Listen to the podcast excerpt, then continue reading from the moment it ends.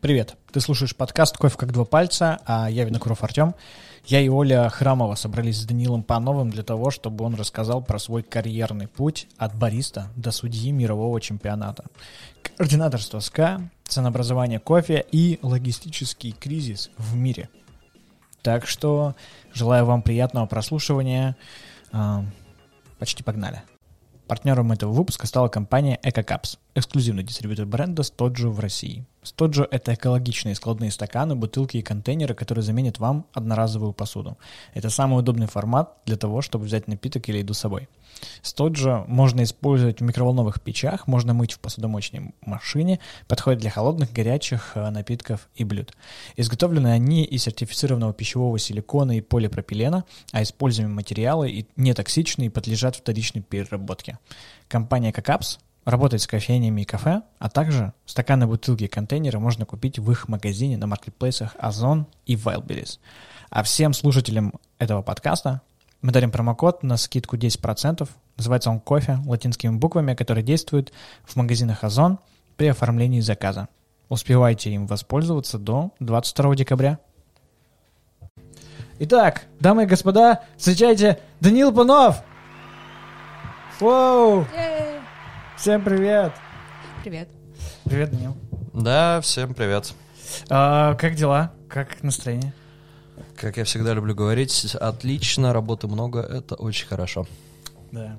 А, слушай, мы э, как бы хочется познакомить тебя со слушателями, те, кто только начинает э, свой путь в кофе, и те, кто давно уже в нем, чтобы освежить какие-то по понимания о тебе, что ты за человек. А, мы всегда начинаем с того, э, с твоей истории, как ты начал, как продолжил вообще, как ты погрузился в эту кофейную, вообще сколько лет этим Пучину, эту занимаешься, гущу, просто. Да. Ну, хорошо, буду, буду краток. Я кофе занимаюсь с э, 2007 года. Я начинал работать бариста в Новосибирске. А, Мне очень хотелось э, а, поучаствовать в такой программе, как Work and Travel. И поскольку я был студентом второго курса и а, как бы уже было так не очень хорошо, наверное, брать деньги у родителей, решил, что я их заработаю самостоятельно. Вот, увидел, э, проходил какой-то чемпионат, по-моему, в Новосибирске, или вот что-то связанное с ним, увидел, как э, нарисовали там в газете Роз- Розету, фотография, мне это очень понравилось. Вот, я решил, что, наверное, хочу научиться делать так же, и вот пошел работать до бариста. А, Втянулся, В 2008 году поехал в Штаты, лето отработал там в кофейне, и уже как-то без кофе было и без работы тяжело, поэтому вернулся домой в Новосибирск, э, продолжил работать бариста в сети кофеин «Кофемолка». А, Потом в 2010 году, э, в 2011 в январе месяце я пришел в Travelers э, как тренер бариста, и в конце 2011 года мне предложили э, перейти на обжарку и учиться уже жарить кофе. Конечно, я не мог отказаться от такого предложения. Вот с 2012 года мы жарили кофе в Тревелерсе. А В 2000, в конце 2014-2015 году я ушел из Тревелерса, м, основал свою компанию Коф по обжарке кофе, которая по-прежнему есть и успешно развивается и растет. А, Но затем а, встал вопрос, где покупать зеленый кофе. В Трелсе до этого я занимался с 2012 года закупками зеленого зерна и, в принципе, погрузился очень хорошо в эту историю а, и стал покупать кофе у своего хорошего друга, моего кофейного учителя, мистера Роба Стивена, который перешел работать Волом. Это одна из двух самых больших кофейных компаний в мире. А, И стал покупать кофе в Оламе, привозить все больше и больше. И Олам сказал, что Данил, почему бы тебе не заняться направлением продаж зеленого кофе в России, потому что а, как бы как будто бы у тебя это может получиться. И вот в 2018 году я пришел в Олам сразу после чемпионата мира по футболу. Э, Собственно, как- как-то вот так вот, все прозаично достаточно. Покупать зеленый кофе, когда я начал, нужно было начинать разбираться все-таки, как это делать, что такое хорошо, что такое плохо, что такое вкусно. А, В рамках системы Q свою Q-лицензию я получил у нас в стране вторым, после Полины Владимировой, многоуважаемой мной. а, в 2013 году. И, собственно, следом за ней а, Полина стала первым русскоговорящим Q-инструктором. Я прошел этот их прошел у CQI образовательный курс для Q-инструкторов в 2018 году, поассистировал на нескольких курсах, но вот до Q-инструктора мне остался последний шаг, который из-за эпидемии ковида я должен был сделать в 2020 году, провести самостоятельный курс под э, присмотром Q-обзервера, а, и вот тогда уже официально стать Q-инструктором. Но, к сожалению, сейчас из-за запрещенных всех командировок в рамках больших корпораций, не только, а, у меня этой возможности пока что нет. Занимаюсь судейством чемпионатов, мне кажется, с 2013, наверное, 2014 года.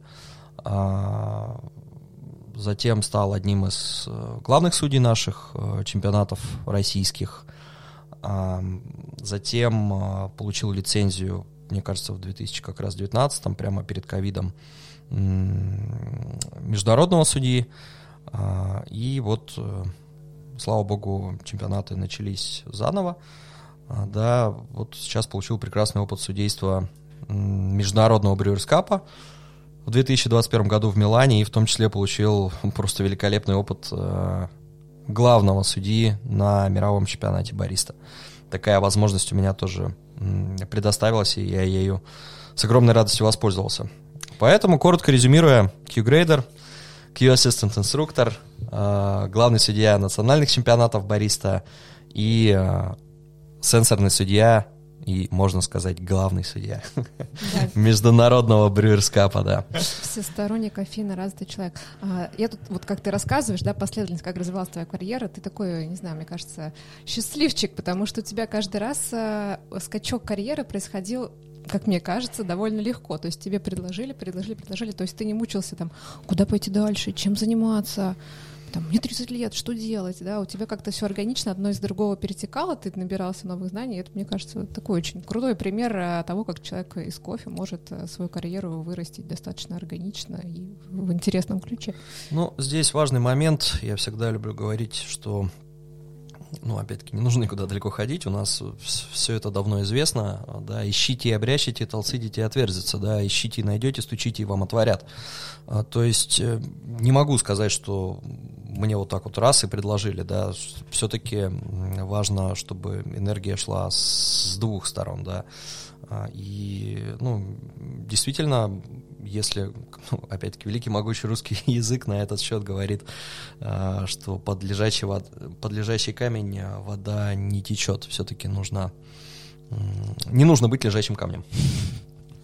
Смотри, а ты вот э, говорил, что ты учился на втором курсе перед тем, как пошел работать бариста? А на кого ты учился, и не жалеешь ли ты, что ты не получил, э, ну, такое высшее образование, пошел там работать именно по специальности, а остался в кофе? Я учился на экономиста, как половина нашей страны, наверное.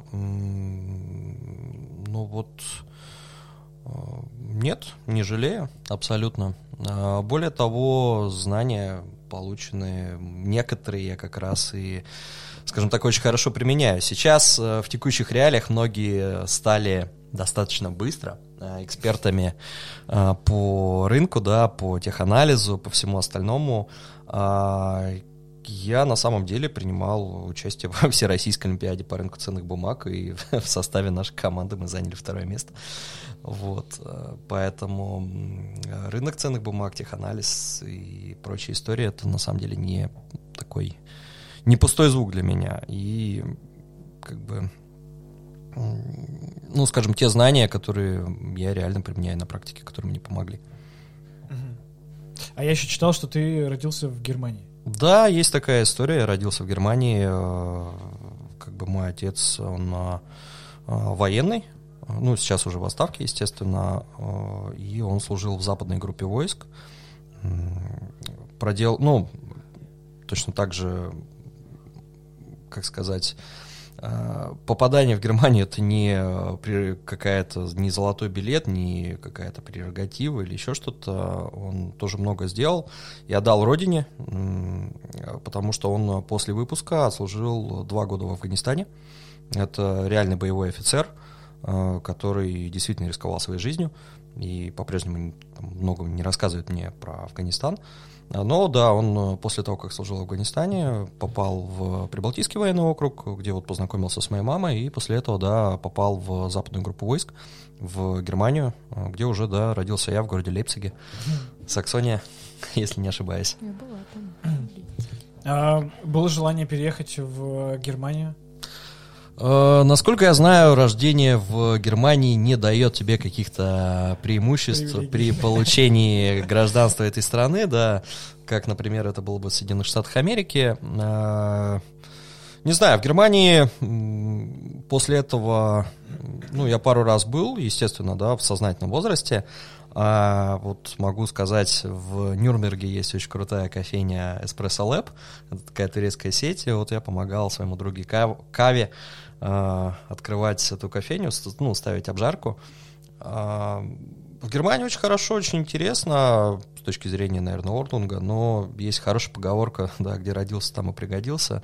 Э, Все-таки я считаю, на самом деле, искренне, что мы живем в одной из лучших стран мира, да, остальные страны нам завидуют. Везде, везде можно находить возможности для роста и для развития, я в этом а, исключительно убежден. И, ну, все-таки здесь ну, ну, нужно работать, да, нету такого, что я поездил по странам западного полушария, и, естественно, может показаться непосвященному человеку, что там больше возможностей для развития, для роста и всего остального, но все-таки я убежден в том, что нужно во-первых, иметь возможность воспользоваться да, этими возможностями. И не у всех она будет, далеко не у всех она будет.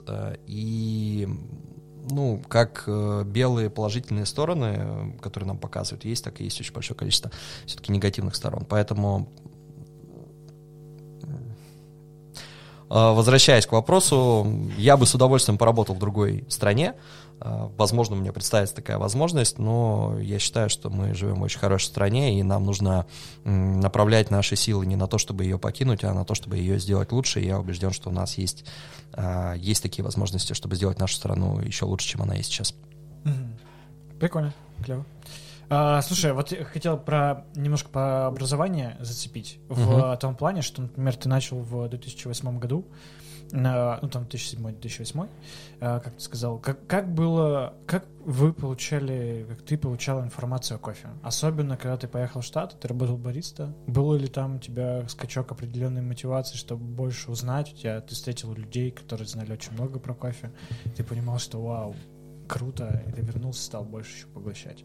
То есть, как, какая вообще была вот информационное поле, потому что сейчас информации очень много, но когда я начинал, информации было мало, как я считал. Возможно, ты скажешь, что наоборот, когда ты начинал, информации было мало. Да, я не думаю, что информации было мало. Опять-таки, возвращаясь, ищите и обрящите, да, ищите и найдете. А на английском языке информации, в принципе, было достаточно большое количество. И самое, ну, для меня самое главное, наверное, из э, профессионального образования, я, мне кажется, об этом говорил, достаточно много уже где, это свободное владение иностранным языком. А, то есть я свободно говорю по-английски. На самом деле могло показаться, что я свободно говорю по-немецки, но нет, немецкий у меня на гораздо более э, низком уровне, скажем так, в плане владения. А,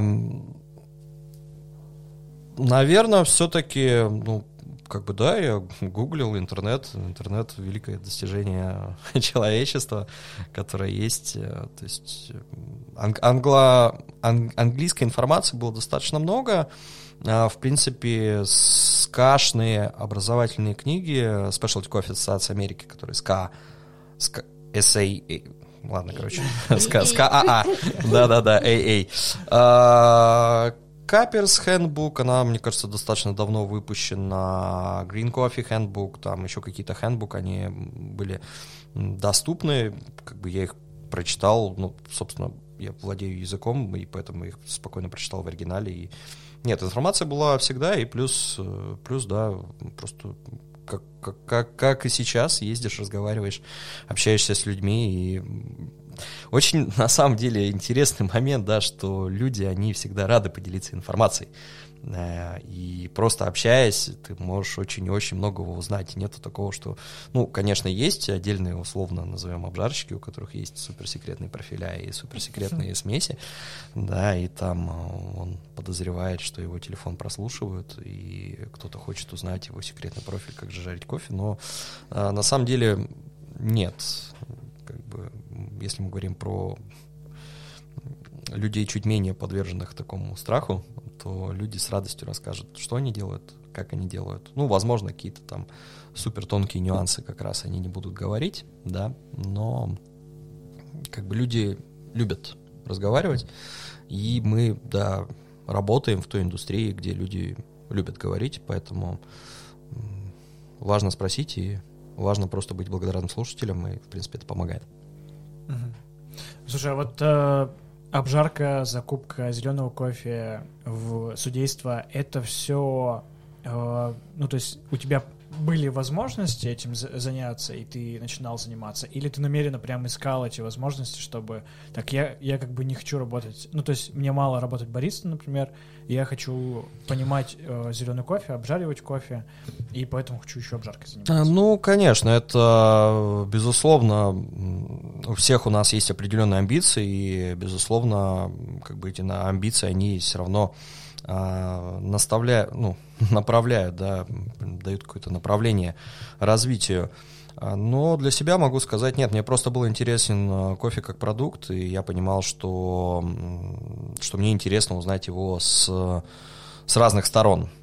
Да, и поэтому для того, чтобы улучшить свои знания, я понимаю, что есть вот эта область знаний, да, связанных с кофе, вот эта область знаний, связанных с кофе, в которых я там, на тот момент не профессионален и ничего об этом не знаю, и мне э, необходимо развитие компетенции в этой области. Все очень просто. А, расскажи про судейство вообще. А, конечно же, меня интересует, э, как и, наверное, многих, уровень э, чемпионатов, когда ты только начинал судить, э, уровень чемпионатов сейчас, какие твои впечатления. И, конечно же, плавно мы должны перейти к мировому чемпионату и главному судейству. Я не скажу, что уровень чемпионатов был слабый, когда я начинал судить. Вопрос был в том, что, возможно, у нас э, не хватало, э, не было судей в том количестве, которое было необходимо для вот этих всех участников. И, э, конечно, с позиции бариста мне казалось, что, возможно, судьи как-то не так судят, э, да. Сейчас я могу сказать, что ну, нет, это, это абсолютно не так. Э, уровень чемпионатов как бы ни казалось это стандартной избитой фразой, что вот заканчивается региональный чемпионат или национальный, мы говорим о том, что уровень вырос, но это действительно так, уровень растет, и мы, ну, когда я в свое время участвовал в чемпионатах, мы просили нашего обжарщика прислать нам а, стопроцентную арабику, смесь, смесь стопроцентной арабики, и он присылал нам на выбор 5 смесей, где было там от 30 до 10% робуста, и мы говорили, чувак, отлично, ну, будь, пожалуйста, ну, ну, ну будь лаской, ну, ну, пришли ты нам стопроцентную арабику. То есть не то, что, э, как сейчас, многие участники имеют прекрасную возможность пойти, ну, вот я вижу у вас на доске написано Монтеверде, да, э, прийти к обжарщику, и обжарщик скажет, вы знаете, у меня есть вот из Колумбии финка Монтеверде, есть вуш-вуш, есть гейша натуральной обработки с этой фермы, а также с, с Колумбии есть, я не знаю, Э, Финкала Армения или какая-нибудь Финкала Кабана или Финкала Виолетта, да, и вот, пожалуйста, посаженные SL28 или вот, пожалуйста, Сидра или Гейша Variety, и вот такой обработки, и такой обработки, и давай выберем, что тебе понравится, и давай подберем, что у тебя пойдет в эспрессо, что у тебя пойдет под молочный, да, выстроим какую-то концепцию, если хотите, вот, пожалуйста, Эфиопия на аэробной обработке, вот Панама, вот просто на выбор разновидности, обработки. Отличный, великолепный кофе в 90 баллов и выше, да. А, ну вот он, собственно, рост, который произошел. У нас запрос был простой. Типа, чувак, убери рабусту из смеси для чемпионата. Дай просто стопроцентную арабику. Здесь сейчас, ну, С другой стороны, я могу сказать, что есть определенная степень, э, и все-таки, наверное, это уже два разных поколения, да, определенная степень инфантилизма, э, инфантильности какой-то у нового поколения бариста, потому что а, ну, нам было, когда мы работали, нам было интересно. Мы там из э, чаевых, которые нам остава, оставляли, мы скинулись и купили портативную метеостанцию. Я тоже люблю об этом рассказывать. Да? Мы поставили ее возле кофемолки, мы поставили метеостанцию, высунули над входом заведения, да, и как бы мы видели, что, э, ну вот, э, там ты настроил помол утром, у тебя кофейня перед тем, как открылась, не знаю, 5% влажности, да, а, допустим, ты настроил помол, открывается дверь кофейни, люди приходят на завтрак, и там в течение течение получаса влажность возле кофемолки там вот составит до 20%. И, ну, естественно, мы в соответствии с этим там коррелировали помол. Э, да, сейчас очень часто, ну, не знаю как, при о том объеме информации, который есть и так далее, при том количестве образовательных программ, которые есть, там многие бариста, ну, я общаюсь с обжарщиками с многими, да, и там, ой, там что-то не так, там, не знаю, обжарено. Обжарено, это, ребят, ну, все да, так, просто... Обжарщик, там ну, обжарщик что-то сделал не так, да, но просто история-то очень простая, что типа, ребят, ну у вас сезон изменился, как бы вы этот кофе готовили летом, а сейчас наступила а, как бы осень или там, не знаю, наступила зима, и, ну, мы живем все-таки в России, где основной климат, наверное, резко континентальный, и как бы вот эти перепады могут быть там в 10-15 градусов, то есть еще вчера было плюс 20, сейчас уже на улице плюс 5, э, идут дожди, сыро и так далее. Естественно, погодные условия изменились, естественно, тебе нужно построить рецепт под эти погодные условия, но э, проще, проще сказать, что что-то не так с этой партией, например, и ну, я у многих, от многих обжарщиков слышал похожую историю, опять-таки, возвращаясь в 2010 году, вот мы настраивали помол, вот она влажность 5%, вот открылся двери кофейни, там через полчаса стали 20, и ты вносишь просто корректировки и все остальное. Не знаю, не знаю, вот так, так, такая история есть. Но, возвращаясь к теме чемпионатов, э, все-таки уровень растет действительно чемпионатов. Э, опять-таки, кофейная индустрия не стоит на месте, и в том числе Здесь, конечно, другой вопрос, что является двигателем развития этой кофейной индустрии. Все-таки влияет ли на ее развитие кофейный чемпионат или нет, или это такая немножечко вещь себе. А, спорный вопрос, который можно обсуждать, и отдельная тема для дискуссии. Но уровень участников растет, ребята привозят действительно крутой классный кофе, ребята делают э, действительно крутые классные выступления, и самое главное, что у нас постоянно растет уровень судейства для того, чтобы эти выступления правильно и хорошо, и качественно э, оценить. И я думаю, ну, кто-то может со мной, естественно, не согласиться. Да, я уважаю целиком и полностью другие мнения. Но если мы посмотрим на выступления наших финалистов, наших чемпионов, да, на мировых чемпионатах, то мы можем все-таки видеть тенденцию, а, которая говорит о том, что ну, который указывает на то, что все-таки мы, как Россия, как страна, начинаем занимать э, достаточно высокие места. Да? То есть последние три года мы уже выходим в полуфиналы. И, естественно, это огромная, огромная работа вот этих ребят, которые представляют нашу страну на мировом уровне. Но с позиции судейства я все-таки скажу, что это еще и говорит о том, что мы выбрали правильного чемпиона да, то есть мы более чем в тренде мирового кофе, а, того, что нужно на мировом чемпионате, того, как оценивают этот кофе, как оценивают эти выступления на мировом чемпионате. И я, наверное, все-таки не соглашусь с тем, что мировые судьи выбирают не тот кофе, который мы выбираем а, на российском чемпионате. Да. Мы оцениваем все чемпионаты в рамках одних регламентов, и ну, один из вопросов, который Борис задают, как мне подготовиться к чемпионату, что сделать лучше, всегда можно, ну, мой простой первый от, ответ, да, ну, прочитайте регламент. Как бы в регламенте все написано. И, в принципе, с точки зрения вкусовой оценки, у нас очень большое количество судей Q-грейдеров, но в том числе мы провели и в рамках прошедшего комитета а, СКА а, и до прошедшего комитета СКА было большое количество работы проделано а, по улучшению судейских сертификаций. И здесь я хочу остановиться, что сейчас в рамках судейской сертификации мы добавили достаточно большое количество а, сенсорных тестов из Q, а, это Sensory Level 2, это Sensory Level 3, это тест на кислоты, это тест для судей Брюерс Капа, это капинговый стол, да, на способность умения выделять, отличать и правильно описывать хороший кофе. А, это сенсорные тесты по эспрессо а, для судей классического чемпионата бариста по определению тактильности, помимо а, тестов на знание регламента и всего остального.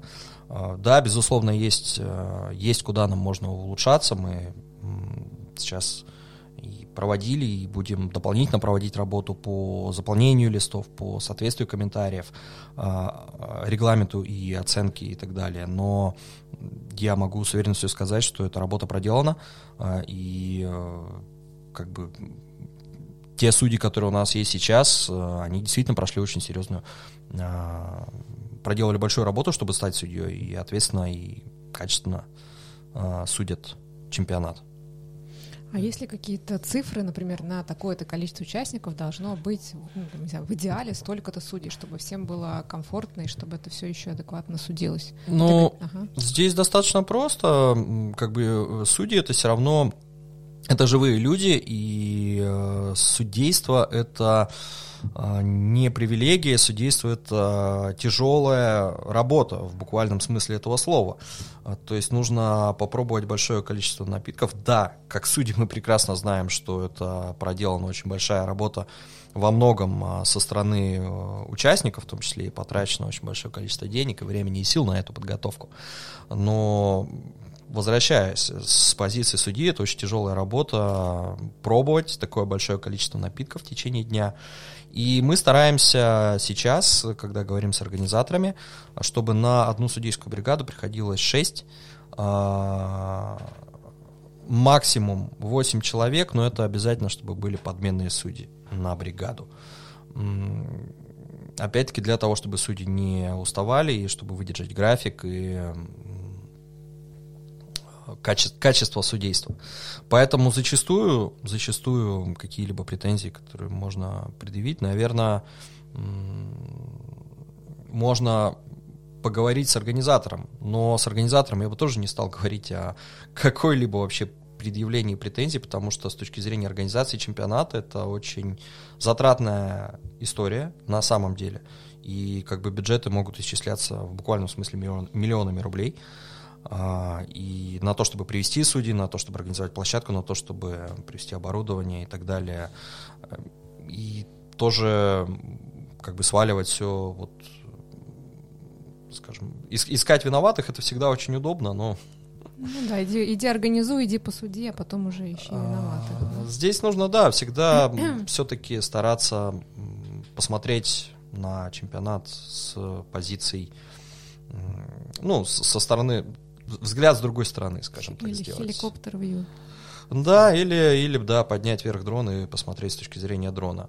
А, как бы здесь ответ-то очень простой. Вот сейчас прошел мировой чемпионат бариста а, и Брюерс Кап, который я имел честь судить. Это 31 чемпион национальный, и они все заряжены на победу. И у всех отличный, отменный кофе. И э, чемпион-то только один – ну да, Поэтому, из такого?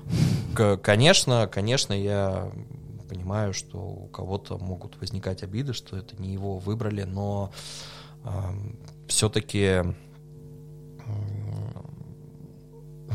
но, но мы судим в рамках одного регламента, и э, поэтому мы выбираем чемпиона правильно. Так что в большинстве случаев, если ты не выиграл, все-таки вопросы нужно задавать первую очередь себе, своей подготовки и э, тому, как ты выступил. Вот, очень частая история, да, про то, что ой, там это был великолепный кофе, но друг, мы оценивали то, что сейчас получили на сцене. Mm-hmm. А, здесь и сейчас, и здесь сейчас твой кофе был великолепным, или, может быть, он был не совсем великолепным. Такое очень часто случается. Mm-hmm. Слушай, а вопрос, знаешь, про судьи еще хочу немножко вернуться. А вот с какого момента судья становится опытным? Вот как, э, если такая градация, там, опытный судья и неопытный, то есть он должен отсудить сколько-то чемпионатов, он должен там Судья что-то... второго уровня. Ну да, да, да, вот как Я бы, судья грейд один. Нет, я бы не вводил есть ли такую, такую, такую классификацию, я бы, наверное, все-таки не, не вводил. А, В рамках, ну, наверное, все-таки главных судей, да, мы видим, что это новый, э, это может быть новый судья, у него действительно мало опыта, и мы постараемся, чтобы он э, подольше посудил э, теневым судьей, да, и набрался. В любом случае, как правило, новые судьи у нас начинают все-таки с э, судить теневыми судьями. Если мы видим, что человек э, судит в рамках регламента, он э, правильно оценивает. То есть, еще раз вернусь, да, в их сенсорных способностях мы не сомневаемся, потому что сейчас добавлены для судейской сертификации достаточно серьезные сенсорные тесты. И все-таки для того, чтобы стать судьей, мы просим определенный подтвержденный сенсорный опыт да, и определенные рекомендации, в том числе от главных судей, которые э, рекомендуют этого человека на позицию судьи. А, то есть мы понимаем, что индустрия, а, да, главные судьи это все-таки достаточно знаковые, ну, Ну, достаточно, опытные хоро- люди, да. достаточно опытные люди, да, в индустрии. Если они рекомендуют этого человека как судью, то ну по- почему почему нет? А, Но судья на- начинающий, да, в любом случае будет теневым, а, и затем, если мы видим, опять-таки, это может быть а, человек с очень богатым и с очень отличным сенсорным опытом, но при этом, который просто раньше не обладал а, опытом судейства. Но если он хорошо знает и разбирается в регламенте, мы видим, что он с первого чемпионата скажем так, судит правильно, да, то, конечно, он э, достаточно сразу начнет, наверное, быть, э, ну, начнет судить сенсорным судьей. Если у человека есть Q арабика, Q робуста, у него очень богатый сенсорный опыт э, каппингов, он, э, не знаю, владеет кофейной компанией или занимает, там, занимается закупками зеленого зерна, а, ну, у него очень легко получится правильно оценивать кофе, потому что, в принципе, это его текущая работа. Поэтому я бы не стал, возвращаясь к вопросу, да, делить на судья уровень 1, судья уровень 2. Мы с позиции главных судей смотрим, конечно, на опыт, на то, как этот человек судит. Э, Ну, вот так. А ты э, чаще всего судишь чемпионаты классические и Brewers Cup. Ну, да, я сужу, собственно, два чемпионата. Классический Brewers Cup. Я не могу, честно сказать, какие я сужу больше. Могу, наверное, сказать, что чуть больше мне нравится судить э, Brewers Cup, потому что это вот чемпионат абсолютно и чисто и только о кофе, и больше ни о чем, о черном заваренном кофе. Но, естественно, я не могу сказать, что там один ребенок более любимый, чем второй. Э, Классику, безусловно, тоже, особенно сейчас, мы снова вернемся к тому, что индустрия очень выросла и сделала очень гигантский шаг вперед. Эм, Классику, безусловно, сейчас тоже очень э, интересно судить, и, э, конечно же, интересно. Интересно всегда пробовать новое и, и, и вкусное. А ты можешь сказать, какой чемпионат легче э, судить? Не могу честно сказать, они одинаково сложные в плане судейства. Эм, Мировой чемпионат был очень крутой опыт с точки зрения, а, в том числе тайм-менеджмента и его организации, да. Эм, Но, в принципе, в принципе, могу сказать точно, что судейство, оно всегда сложное, потому что, опять-таки, в, в рамках даже мирового чемпионата, прошедшего в Милане сейчас в 2021 году, а, чемпионата 2020 года, да, 31 участник, э, 31 чемпион национальный, и который заряжен на, на победу, и это 31 великолепный кофе, а, и я посудил 11 человек из этих 31. А, И, ну, безусловно, это, это сложно. Это нужно выдерживать этот тайминг, нужно пробовать, и нужно пробовать отличный кофе. И нужно все-таки выбрать самого лучшего. Да, единственного чемпиона из этих 31 национального чемпиона, который будет Ты мировым судил чемпионатом. э, Стаса или ты не мог по конфликту интересов? А, Нет, как правило, я не судил Стаса, я не судил Стаса, ну, в, в открытой подаче я не мог судить Стаса, да, из-за конфликта интересов, то есть э, национальный судья не судит участника из своей страны. Э, Это, в принципе, достаточно логично. В закрытой подаче я также не судил Стаса, но здесь уже так совпало, что его чашка мне не попалась. Важное, интересное такое нововведение, которое мы сейчас на чемпионате на нашем, естественно, будем вводить. А, это с этого года обязательная подача, то есть, ну, те, те, кто не знает, Brewers Cup состоит а, из двух подач. Это обязательная подача и это открытая подача, так называемая. А, обязательная подача — это когда участники заваривают один и тот же кофе, и мы, как судьи, сидим в отдельной комнате, и нам приносят... Раньше это был кофе от участника номер 21, например, то есть мы не знаем, кто это. Это просто no-name участник. А, открытая подача это когда мы выходим на сцену, и на сцене есть э, представитель России, э, Стас, и который говорит о том, что вот я нашел великолепный кофе от 90 Plus, я сделал великолепный бленд, э, и рассказывает нам историю этого кофе, свою историю, Э, и, собственно говоря, мы получаем великолепную чашку и получаем удовольствие э, от прямого контакта да, с э, участником. Ну, всегда это, в большинстве случаев, 99,9% это все-таки очень положительные эмоции. Собственно, обязательная подача в этом году немножечко изменилась. А, если раньше нам приносили одну чашку, а, то есть один участник заваривает для трех судей э, кофе, для каждого свою чашку, но это один и тот же кофе, то сейчас нам а, приносят одновременно кофе от трех участников. То есть мы получаем сет из трех чашек. И они имеют двойную кодировку, то есть это чашка 9H58, U52, G45M. И вот ты одновременно оцениваешь три чашки от трех разных участников. И на самом деле это чуть-чуть э, может быть тяжело с точки зрения тайм-менеджмента и с, органи...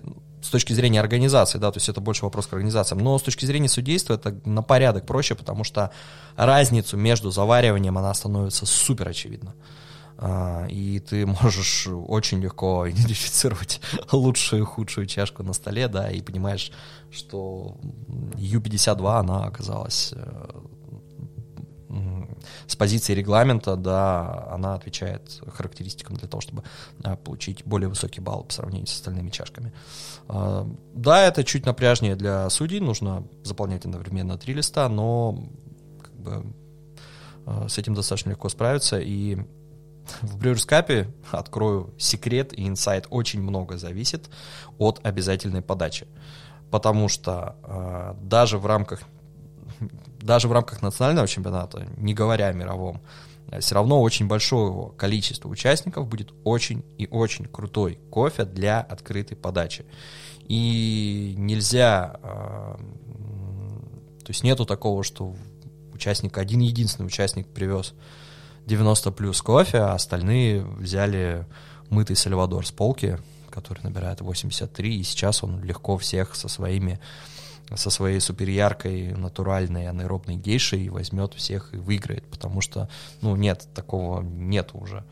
А, закон, закончилось это время, а, что вот этот кофе рулит. Еще одно заблуждение, да, что выигрывает кофе чемпионат. Чемпионат выигрывает участник, потому что это давно было, еще, не знаю, в 2013 или 2014 году ко мне один из участников подошел, и, э, или один из тренеров подошел и сказал, ну как, как, как можно было поставить два балла? Это, же гейша, это же гейша, какая-то гейша. Я говорю, ну, очень легко можно было поставить два балла. Спорим, что я сейчас эту гейшу, мне вообще ничего не нужно будет сделать для того, чтобы приготовить ее на, едини- на единицу.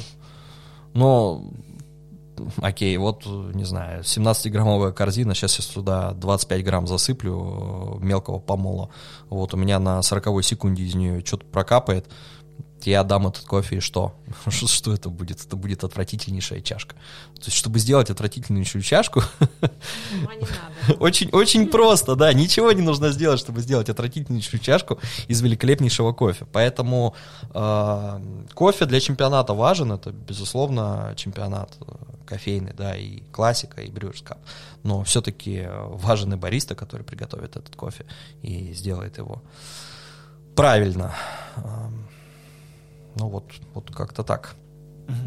А как, интересно, как вообще отбираются судьи на мировой чемпионат?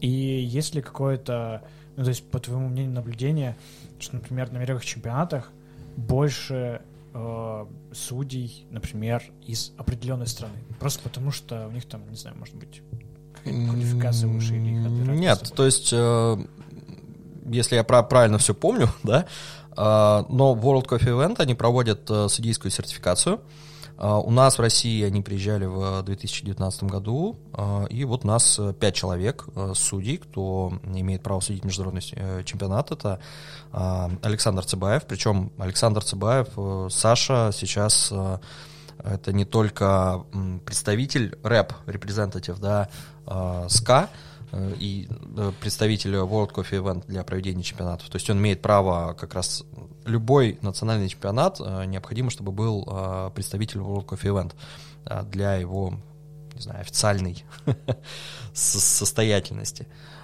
И, соответственно, Саша имеет право приезжать в другие страны, да, именно рэпом. Но в том числе э, Саша в этом году был уже главным судьей на мировом чемпионате. То есть до этого он э, судил в том числе и финалы мирового чемпионата. И в этом году он уже был э, главным судьей на мировом чемпионате бариста. Это Дарья Еремчук, Даша Горьковая. Сейчас она судья международного чемпионата. Это Даша Захарова. Она тоже сейчас, да, фамилию поменяла ведь. Вот, ну, в общем, даже если что, не обижайся. Э, и Таня Елизарова, да, имеет право насудить э, э, мировой чемпионат. Вот пятерка наших судей, да, которые... Поэтому сказать о том, что, опять-таки, возвращаясь к вопросу, да, о том, что мы как-то не так здесь судим в России, ну, нет. Мы судим очень, очень и очень даже так.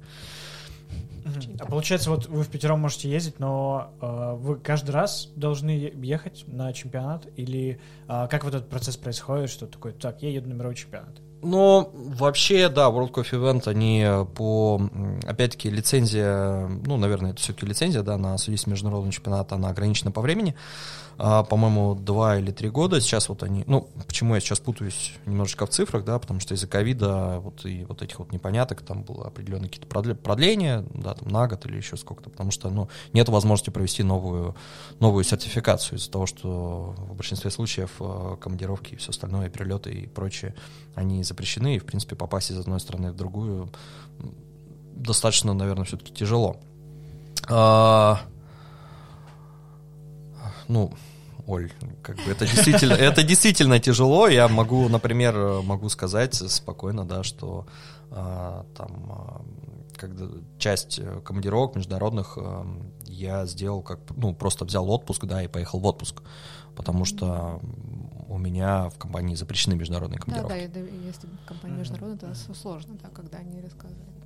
Да, то есть ты имеешь право, ну, как бы тебя не будут ограничивать в рамках твоего отпуска, потому что, ну, естественно, нет, да, но как бы в рамках международной командировки. Ну, на самом деле, ковид — это такая тема, я не отношусь к антивакцинаторам, и я более чем серьезно отношусь к ковиду, и я искренне считаю, что эти ограничения, они необходимы, и, к сожалению, в нашей стране, возможно, их э, нужно было вести раньше. Ну, это отдельная тоже тема для обсуждения.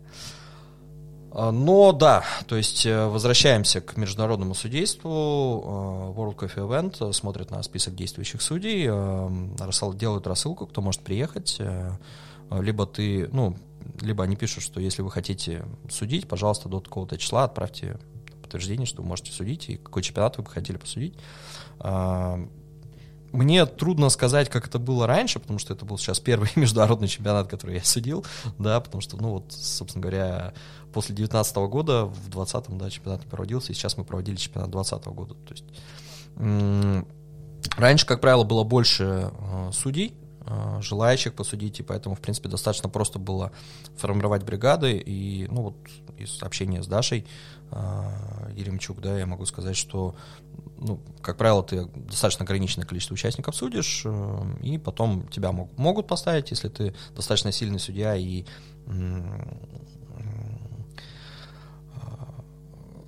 опять-таки, если твои комментарии соответствуют э, оценкам и соответствуют регламенту, да, то есть rule-based comments, э, комментарии, основанные на правилах проведения чемпионата. Есть э, на мировом чемпионате такой, как его сказать, даже не комитет, да, но есть люди, которые будут проверять правильное заполнение листов со стороны судей. И, в принципе, ну, понятно, есть немножечко все равно даже на мировом чемпионате разный уровень судейства, разные культурные особенности, да, и если ну, видят, что у какого-то судьи получается чуть лучше, да, возможно, его как раз и поставят дальше судить на, на полуфинал там, и на финал, да, естественно, выбирается самых сильных судей. А, но сейчас, сейчас судей вот на последнем чемпионате было достаточно ограниченное количество, и судейство было очень и очень и очень напряженным. А, то есть все дни, ну вот 11, 11 участников отсудить э, это, это очень тяжело, и 11 очень-очень сильных участников. Осудить это очень-очень тяжело, но мы справились и выбрали очень крутого чемпиона. Вот. А судейство это всегда волонтерская основа? Или там... Судейство это всегда волонтерская основа, да. А, поэтому тоже мне бывает иногда немножечко ну, странно слышать э, там истории о том, что вот, вот у нас, не знаю, нехорошие судьи, или там, не знаю, или этот судья нехороший. А, понятно, что важен контекст, в котором это говорится, но со своей стороны могу сказать, что а, все свои а, билеты, проживания я всегда оплачиваю самостоятельно, то есть не со стороны организатора. И здесь важный момент, что время любого человека, оно стоит денег.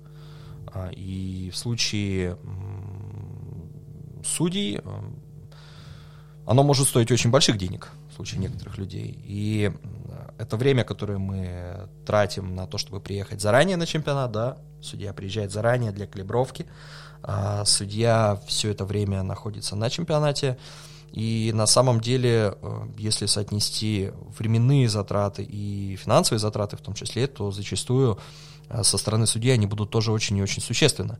Либо они будут очень существенны со стороны организатора. Э, поэтому судейство это волонтерство, безусловно, волонтерство. Возможно, есть со стороны некоторых судей определенное количество амбиций, ну, и это на самом деле хорошо, и без, без, без этого хорошо, что это есть. Да, и определенная амбициозность здесь, она все равно тоже нужна. Но судейство это, это труд, это достаточно тяжелый труд. А как вот э, э в мировой тусовке судей э, относятся вообще к России, к российскому судейству? Может быть, есть какие-то э, стереотипные, может быть, мнения, типа, вау, там судья из России, например? Не знаю, не могу такого ничего сказать, честно говоря, не могу никак ответить на этот вопрос. Может быть, ну, то есть, как, как реагируют... Э, Я могу только смотреть по, по, по, по фактам, а факт заключается в том, что Саша Цыбаев является одним из главных судей, ну, теперь mm-hmm. уже, ну, или, или станет сейчас, ну, уже, уже был, да, главным судьей мирового чемпионата бариста, и я думаю, это достаточно показательный факт к, к уровню а, нашего судейства, все-таки к его отношению с точки зрения международных судей. Mm-hmm. Клево. А вот еще есть момент, и бывало ли такое на чемпионатах, но я просто думаю, что, наверное, бывало, что участники, например, там, э, когда подсчитывают баллы за первое место, э, ну, уже там, финал какой-то и так далее, а бывало ли такое, что получают одинаковые баллы участники? То есть э, одинаково высокие, и я вроде, если могу ошибаться, но там вроде решается по э, времени, да? Нет, там решается не по времени, там, э, опять-таки, всегда я говорю участникам посмотреть э, регламент. В регламенте это прописано, что будет, если участники наберут одинаковое количество баллов. Как правило, это приводит к дополнительному пересчету и, э, ну, никогда... Не, нет, нет, нет, нет. Это приводит... Лишние баллы никогда не появляются никогда не поздно освежить регламент, если я не ошибаюсь. Ну вот слушатели могут залезть, посмотреть. Чемпионат э, при одинаковом количестве баллов набирает, э, первое место будет тот, кто более высокие баллы за эспрессо получил. При одинаковом количестве баллов за эспрессо более высокие баллы получит э, тот, кто получил за молочный напиток более высокий балл. Но надо перечитать регламент, но это все в регламенте на самом деле прописано. Нет, такие случаи были, когда были очень близкие баллы, если не ошибаюсь, у по-моему, не знаю, в 2012 или 2013 году у, Оль, у Ольги Мели Каракозовой и Дмитрия Корюкина разница была какая-то супер минимальная, типа там полбалла или сколько-то. Ну, несколько раз такие вот ситуации были, да, когда разница да, абсолютно я минимальная. вспомнил, что то ли на Брюджес Капе, то ли где э, Да, Дима Борода и у- да, у Димы и у Сережи. Степанчука Да, была Степанчука, очень, 007 очень или что-то типа там ну, какая-то, да, были. мини- минимальное, минимальное Да, количество да. баллов. И возвращаясь к вопросу про судейство, почему судейство это все-таки сложная очень э, история, да, потому что вот эти твои 0,5 сотых, 5 десятых балла в случае классического чемпионата или 0,25 сотых балла э, в случае Брюерс Капа они на самом деле могут решить э, историю чемпионства. И, да, и здесь важный момент, да, что это не 0,25 балла от одного судьи, что вот один поставил чуть выше, чем остальные. Здесь же важно еще то, что остальные тоже поставили те баллы, которые они поставили. Они же могли поставить Ну да. чуть-чуть пониже. То есть здесь разница как раз она очень и очень э, минимальная. И как бы она будет, ну, может, ну, она стоит первого, первого места, она стоит очень и очень много. А, поэтому, да, такие случаи были. Это всегда достаточно тяжело. Но, в принципе, это, с другой стороны, это приятно, потому что это говорит о очень э, сильном уровне участников, да, если мы приходим к тому, что нам необходимо вот минимальные вот эти различия выбрать. Кстати говоря, когда выступали Дима и Сережа, я в это время так совпало, что э, отдыхал. К счастью, к счастью Да. своему. Да, я отдыхал в Таиланде, я не судил этот чемпионат. Вот, у меня была обязательная подача немножечко другая. А, Там у нас в отеле приносили, ну, всегда... Три чашки. Ну, не три чашки, да, там чашки. три, три- три- три- у тебя всегда есть три графина с джином, ромом и, по-моему, виски или чем-то таким. Вот, Ты поэтому... можешь их оценивать как хочешь. Да, да, да. Лежа, лежа в бассейне, ты их можешь оценивать как, как, как хочешь, да. И вот э, поэтому я смотрел, да, за чемпионатом и за этой ситуацией думал, ну, как хорошо, что я отдыхаю. У меня другая обязательная подача на тот момент была. А вот э, в каждом регламенте, ну, в классике я точно помню, э, есть э, прописан момент по э, претензиям и предъявлению их. Вот. И я не до конца понимал всегда, как э, эти претензии предъявляются и к чему они вообще могут привести. Бывали ли у тебя случаи, когда эм, участники доходили до того, что они прям предъявляли претензии? как-то Было такое, да, такие апелляции делаются, но, как правило, на самом деле я могу сказать, естественно, э, апелляции, они не уходят в пустоту, и э, на них э, главный судья того чемпионата, где была подана апелляция, он все-таки дает ответ. А, Но со своей стороны могу сказать, что, как правило, если возникает какой-то суперспорный момент, а, то этот спорный момент и к вопросу в том числе нашего уровня судейства, он разбирается а, на мировом уровне, потому что мы ам, общаемся с, а, с Сашей Цыбаевым, да, и э, то есть мы общаемся внутри а, главных судей по конкретной спорной ситуации, и Саша Цыбаев этот вопрос сразу же выносит а, на, мир- на мировой уровень и, соответственно, консультируется, ну и советуется с мировыми судьями, а, как это можно оценить. Поэтому а, здесь могу сказать, есть э, сейчас такая спорная история достаточно, и может быть, наверное, тренд отчасти последних чемпионатов. Это использование алкосодержащих э, продуктов, да, и вот в авторских напитках это очень часто бывает, да, то есть э, такой открытый достаточно пункт, и мы на вот последних, наверное, двух чемпионатах, которые я судил региональных, я заострял на этом внимание с участниками перед выступлением, что мы попросим а, мы попросим а, этот ингредиент, мы попросим оригинальную упаковку, из чего он был сделан, либо эту заготовку, из которой участник наливал и использовал. А, Но вот, не знаю, почему-то многие, вот у меня был случай там использования мед настаивался какое-то количество времени в какой-то в теплой среде, да, и, естественно, ну, открываешь, из этого, из этого был сделан лед, и, э, ну, там и аромат, и соответствующий вкус медовухи, да, забродивший, ферментируют разные соки, и, ну, как бы ты приоткрываешь вот бутылку с этой заготовки, она делает характерный звук. Пш, ну, просто сок не делает. Квас. Квас, кстати говоря, Это вообще... как считается алкогольным? Не, вообще квас, Кефир. э, вообще квас это алкоголь. Да, давайте, у нас в стране zero э, tolerance к алкоголю на дорогах, и с этого момента, если обратите внимание, возьмете квас, мне кажется, на любой бутылке будет написано, что он может содержать до 2,5% Ну, алкоголя. да, как и кефир, в принципе, с той же серии. Ну, в принципе, да. Поэтому здесь возникает вопрос, а насколько, насколько использование подобного ингредиента, который на грани находится, а, насколько оно будет оправдано с точки зрения тех баллов, которые можно получить, и тех баллов, которые можно потерять. Потому что а, объективно, ну, например, использование алкоголя, если мы говорим классический чемпионат, это ноль в категории авторский. Ну да, то есть в регламенте же там всё это прописано. Да, то есть это в регламенте все прописано. Опять-таки я всегда говорю, что, ну, господа, дорогие участники, уважаемые участники, мы понимаем количество времени и сил тратить, которые вы тратите, но, пожалуйста, читайте регламент, да, и соотносите, соотносите эти м, риски. Вот, э, потому что цель, если цель э, выиграть чемпионат, то, наверное, все-таки мы смотрим на том, как, как мы можем набрать максимальное количество баллов.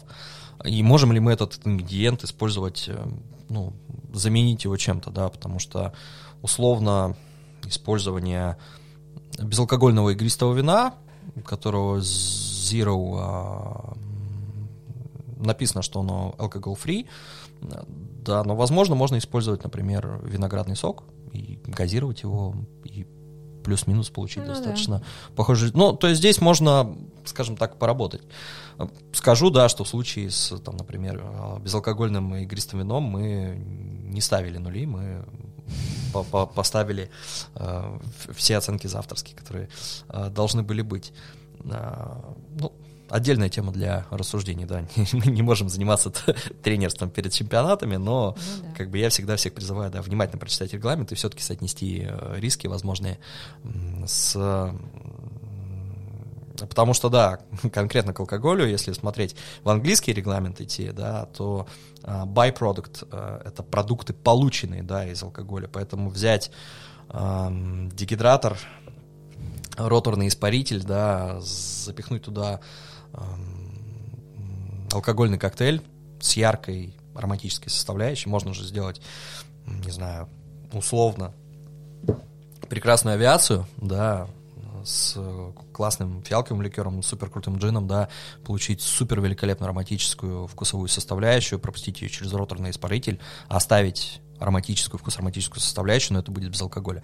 Но тогда возникает вопрос, а, ну и в принципе, я даже уже вижу, да, как можно сделать из этого супер вкусный э, кофейный, э, ко- ко- кофейный коктейль, да, можно взять какую-нибудь крутую э, из Геша Village, например, мытую эфиопию, гладкую, как шелковые простыни, и э, с характерными цветочными, жасминовыми и лемонграссовыми нотами, и вот как бы, э, собственно, авиация, да, джин и фиалковый Так, ликер, уже есть у тебя, эта гейша? Можно к тебе людей отправлять?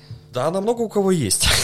А, Можно взять отличную мытую Эфиопию. В принципе говоря, да, пропустить авиацию через роторный испаритель. Возможно, туда нужно будет добавить еще какую-нибудь, ну, опять-таки, свежевыжатую цитрусовую составляющую легкую. Ну, короче, и получится, авторского. и получится супер вкусно, супер классно, но,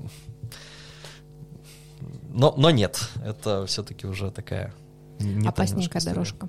Да. Слушай, а можно еще вопросик интересный просто по поводу вот э, у нас пять человек судей, которые с опытом мирового судейства. А, можно ли это, законно ли это, да, чтобы они этот опыт свой насмотренности, напробованности использовали для помощи нашим ребятам в подготовке? Вот как это вообще, насколько это вообще но- этично, не знаю, как это Не, ну назвать. почему? И- Этично, не этично. Но мы не, с точки зрения как раз вот э, конфликта интересов, да, э, судья не может э, судить того участника, которого он тренировал. Мгм. Ну а когда приехал в Россию, такое рассказывает, там, вот я пробовал то, то, был такой-то классный кофе, там они сделали с ним то-то, там, ну вот в таком духе, Тут, не наверное, знаю. да, что считается То есть уровень кофе, с Да, которым, да. например, можно пойти на Смотрите, чемпионат, здесь, например, да. здесь, здесь все очень просто, да. Э, Чемпионат все-таки выигрывает не кофе, чемпионат выигрывает э, бариста. То есть то, что сейчас использовалось очень много и у Джинни Ойдиса, и все такие типа вау, и у Джинни, и у Джинни Ойдис это новая гейша, и все сейчас судорожно побегут на Пальма или Тукан, э, и будут у них э, просить этот кофе, и не знаю, еще где-нибудь его будут искать, выращивать. Ну. Ну, нет, это не панацея, это не значит... э, И, к сожалению, у многих участников сохраняется вот эта история, что надо взять, купить обязательно дорогой кофе, и тут же ты выиграешь чемпионат. Нет. От сильного кофе его будет очень много. Вопрос того, как этот кофе будет приготовлен. И э, важная составляющая с точки зрения э, человека, занимающегося зеленым кофе, э, отличный кофе, великолепный кофе, outstanding кофе, он не обязательно будет стоить сумасшедших космических денег. Одна из лучших Эфиопий, которую я э, пил и которую э, Сеня Кузнецов использовал, э, когда вот он выступал в чемпионате, это был кофе в 90 баллов, это была обычная быта Эфиопия. Э, Но так совпало, что в этот лот попал отличнейшее зерно, которое вот я тогда помню, это был первый раз, когда я оценил кофе в 91 балл, потому что это был чистейший жасмин, супер цветочный, супер гладкий, супер шелковистый, просто выдающийся реально кофе, когда вот я обалдел, да, то есть те люди, которые не пьют кофе, ну, просто обычные потребители, там, не знаю, в офисе еще что-то, мы им давали попробовать это зерно, и они говорили, что это, ну, это чай с жасмином, да, то есть насколько там яркий был жасмин, что люди, которые эм, Опять-таки, пить хороший кофе и хорошее вкусное вино, да, я всегда люблю это говорить, и давайте я здесь это тоже скажу, это не суперспособность, да, то есть э, чисто статистически из четырех человек три человека обладают развитыми вкусовыми рецепторами. То есть это 50% людей это обычные нормальные тестеры, 25% людей это супертестеры. Но э, вот супертестер, к вопросу, как Оля сказала про насмотренность, да, у нас тут есть Ксения Анатольевна Собчак, да, которая там недавно высказалась о том, что у нас часть населения, извиняюсь, лохи ненасмотренные, А вот, а, которые, да, не понимают, что кусок современного искусства, ну, это у нас в Москве стоял а, кусок современного искусства, назовем его так, глина определенной формы, Да, которая, ну, как, как в моем любимом анекдоте, да, чем, извиняюсь за французский, говно отличается от современного искусства, и как понять разницу, что если ты видишь э, и, извиняюсь, лежит вот, вот что-то такое не очень потребное, что не должно лежать на улице, да, и как бы... э, Рядом ценник 20 тысяч евро. Э, Нет, ря- рядом табличка. И рядом есть табличка, то это будет инсталляция, это будет современное искусство. А если не будет рядом таблички, то это не инсталляция, это просто вот мы призываем собаководов носить с собой э, пакетики и убирать за своими питомцами. Но вот здесь, к сожалению, у собаковода закончился пакетик, и он не смог убрать за своим питомцем. Вот, собственно говоря, разница между современным Собаководу искусством. нужно, значит, вместе с пакетиками таскать таблички, когда заканчиваются пакетики, ты ставишь табличку. И Ну, кстати, хорошая история, да. Да, и все такие, ну, это... Да. Это, это, это инсталляция, да. Ну, нет, у меня есть, э, у меня есть собака, живет в Новосибирске, крошка шпиц. Вот, и я себя отношу к ответственным собаководам, когда я с ним гуляю, я всегда с собой ношу пакетики и как бы стараюсь убирать. Опять-таки, тоже. да, да, да, вот. Что, да-да-да. Это- это- с собакой пакетики. Нет, это, нет, это, это, это, это очень важно, да. Собственно, поэтому, ну, все-таки, вот потихонечку, потихонечку, ну, нашу страну сделаем чище хотя бы в этом плане. Итак, возвращаемся к насмотренности а, и передаче опыта. А, я думаю, что Возможно, мы даже какую-то организуем подобную встречу, может быть, в онлайн-формате посмотрим, но потому что в любом случае есть, э, есть и наши очень крутые участники, которые, конечно же, поделятся своим опытом на мировом чемпионате со своими друзьями, знакомыми. А, Есть э, их команды, которые помогали им участвовать, которые, конечно, поделятся опытом, и я думаю, что э, Саша, Даша, да, и я, которые участвовали в судействе мирового чемпионата, возможно, мы тоже что-то об этом расскажем. И, естественно, кто у нас спрашивает, да, о своем опыте а, вот этого судейства мы все-таки а, рассказываем. Я не вижу ничего, честно скажу, предрассудительного а, в том, чтобы рассказать да, об этом опыте и не считаю, что это какого-либо рода тренерство, потому что, возвращаясь к вопросу, все-таки нет такой истории, что вот выигрывает кофе. Даже если все сейчас возьмут Евгениоидис от Ла Пальма или Тукан какой-то особой классной обработки, и все участники будут выступать на нем, но все равно чемпион будет один. Все равно будет э, приготовлено... Все равно этот кофе в итоге получится приготовленным по-разному. По, по-разному. Поэтому, наверное, вот поделиться таким опытом с мирового чемпионата я бы не воспринимал это как тренерство. Тренерство, да, это все-таки это все-таки работа. А, это все-таки именно когда участнику, не знаю, помогают с приготовлением а, рецептов, с приготовлением а, различных категориях напиток, если это чемпионат, там, концепции выступления, да, ну вот полноценная работа команды. Здесь, э, ну вот мы сейчас посмотрели, да, конфликт интересов в судействе, то есть написано, что э, судья, который тренирует участника, не может э, ну и участник, который там участвует, судья не может участвовать в рамках этого э, сезона как участник. Ну, в общем, откройте регламент, прочитайте, да, я всегда говорю, читайте регламент, все, все написано в регламенте, все это есть Да, что? именно так. Ну, это тоже, кстати, к вопросу о том, а, что ищут судьи.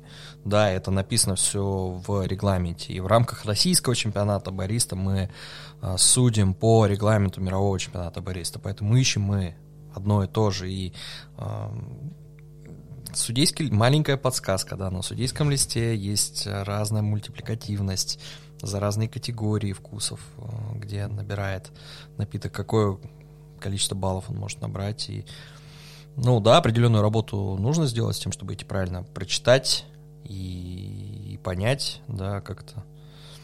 Великий могучий русский язык у нас про это говорит, про то, что там закон не писан, если читан, то не понят, если понят, то не так, но как бы я здесь призываю а, все-таки, если вы хотите получить какой-то хороший результат от своего выступления, да, вы хотите выиграть чемпионат, вы хотите выиграть мировой чемпионат, то ну, на, наша сила, она в единстве, поэтому нужна команда хорошая, да, нужна команда единомышленников, которая будет тебе помогать, и в том числе даже, да, для того, чтобы с базовой простой историей, с прочтением регламента, чтобы понять его правильно.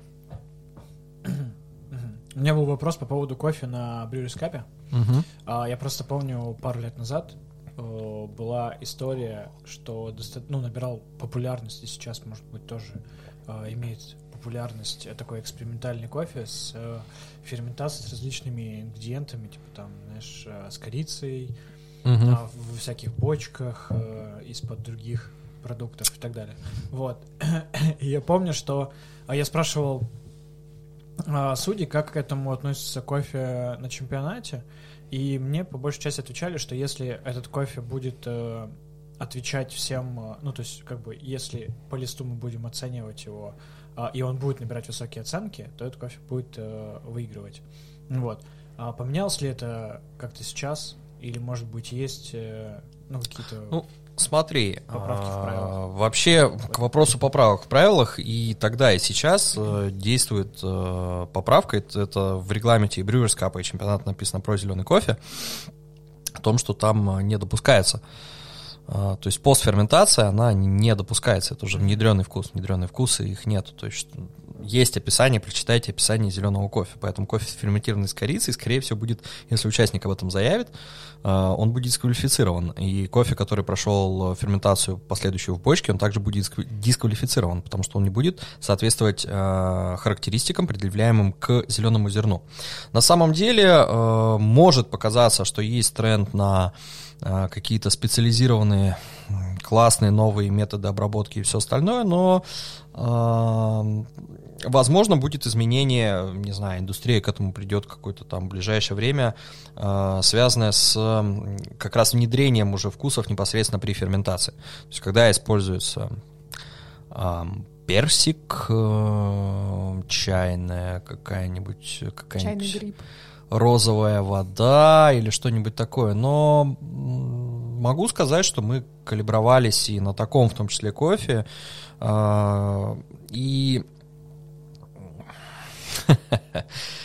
Ну, этот, этот, это этот тема кофе... Это тема отдельного разговора. Могу сказать, что этот кофе не наберет супервысоких баллов, потому что при оценке у нас есть очень большое количество категорий, да, где помимо яркого букета оценивается, скажем так, кофе. И зачастую яркая доминирующая нота в букете, она не обязательно будет говорить о качестве этого напитка.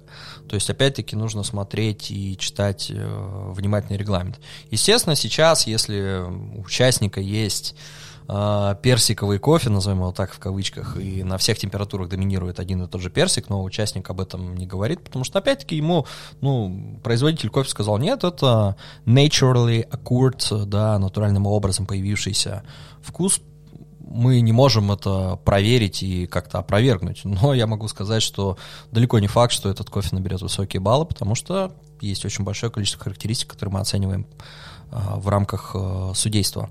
И один доминирующий дескриптор или даже пара доминирующих дескрипторов это не делает этот кофе выдающимся.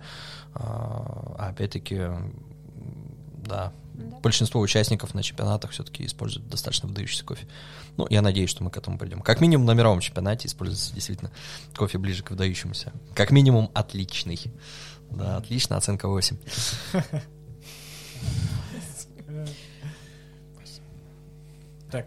сейчас э, идут выборы или уже прошли выборы в координаторов СКА?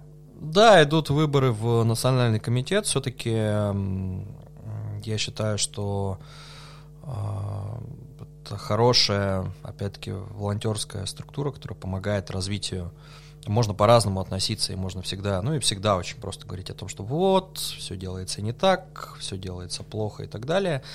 А, я всегда люблю апеллировать все-таки к фактам. А, факты в том, что индустрия в нашей стране развивается, развивается хорошо, и а, комитет со своей стороны старается поддерживать как предыдущие составы, которые были до 2019 года, так и состав 2019 года и состав уже 2021 года, есть достаточно большое количество направлений, которые прорабатываются и которые делаются. А, ты можешь рассказать, на какую позицию ты именно я, выступал? Я, да, опять на позицию национального, национального координатора по судейству.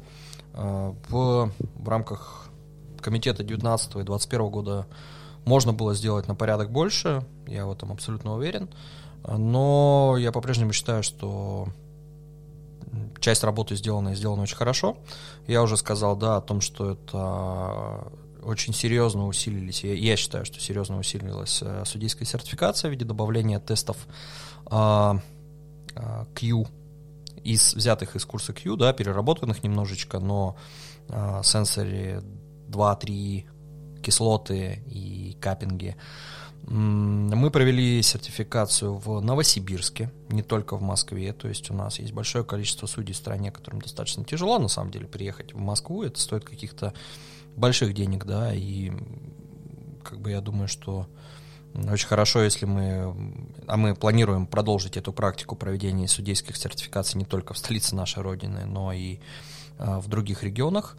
А, есть ковидовые ограничения, которые, к которым лично я отношусь, э, как я уже сказал, очень и очень серьезно, а, потому что я сам переболел ковидом, и в этом нет ничего хорошего и замечательного. Я резко негативно, честно скажу, к тем активностям, которые происходили в течение 2020 и 2021 года. А, да, в, ну, можно сколько угодно говорить о соблюдении безопасного протокола каппинга, а, социальных дистанций, еще чего-то, но если мы посмотрим на мероприятия, которые проводились, я не буду их называть, да, но зачастую можно видеть, как люди пьют из одной чашки и продолжают это делать. А, можно видеть э, большое количество толп людей. А, ну, вот проходит один капинг, и вот очень большое количество людей. При том, что у нас есть какое-то очень такое странное отношение к вакцинации и всему остальному, а, да, я могу сказать, что люди действительно умирают. У меня, к сожалению, а, сейчас в конце октября а, ушла бабушка, 85 лет из-за ковида, да, то есть человек вот буквально за попал в больницу в субботу, и вот в четверг ее не стало. И ну, в этом возрасте у нее уже были противопоказания к вакцинации и всему остальному, но как бы как, как случилось, так, так, так случилось. И проведение вот этих всех э, мероприятий, да, в том числе кофейных, я искренне считаю, что ну, у нас есть время, скажем так, подождать. Некуда торопиться.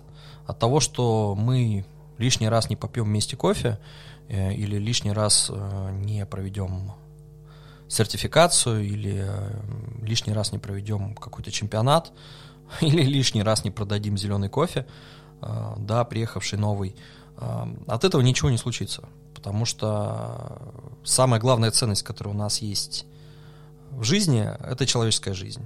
А кофе, да, важная составляющая этой жизни, но это одна из только частей, одна из составных частей. Ну ладно. Не будем о грустном, будем о хорошем. Берегите себя, товарищи. Да, берегите себя, товарищи. Но будем о хорошем, что, конечно, есть большое количество вещей, которые я хотел бы сделать и из-за ковида э, не сделал, но которые мы все-таки сделаем. Это э, офлайн калибровки, э, это проведение судейских дополнительных каких-то сертификаций, но я надеюсь, что сейчас мы выйдем из этого тяжелого в смысле времени, да, и сможем больше вместе пить, встречаться, обсуждать что-то, делать и, и так далее. А твоя, получается, а, глобальная задача как координатора а, за время, пока ты на этом посте, это как раз э, калибровка судей, а, их сертификация какая-то? Я думаю, что да. Я бы для себя поставил задачу это еще больше, еще еще большая калибровка, да, как раз вот к вопросу, насколько мы здесь судим отлично от мира, да, э, это чтобы э, судьи не, скажем так, не вызывали э, вопросы квалификация судей у участников. Я все-таки надеюсь, что мы все меньше и меньше таких вопросов возникает.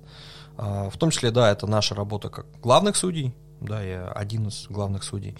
Но с позиции главного судьи мое мнение все-таки, что э, наши чемпионаты становятся сильными не только с точки зрения участников, но и с точки зрения судейства. А есть, а есть какие-то международные калибровки судей? Ну, в том плане, что вне э, чемпионатов? Если, например, вы такие там раз в полгода, вы там где в каком-то месте собрались. Там, На, насколько я знаю, такого нет сейчас. Вот, возможно, конечно, такое было, но насколько я знаю, нет. То есть в любом случае мы всегда проводим калибровку перед, перед чемпионатом, естественно. Вопрос того, чтобы дополнительно это все проводить, у нас есть возможности.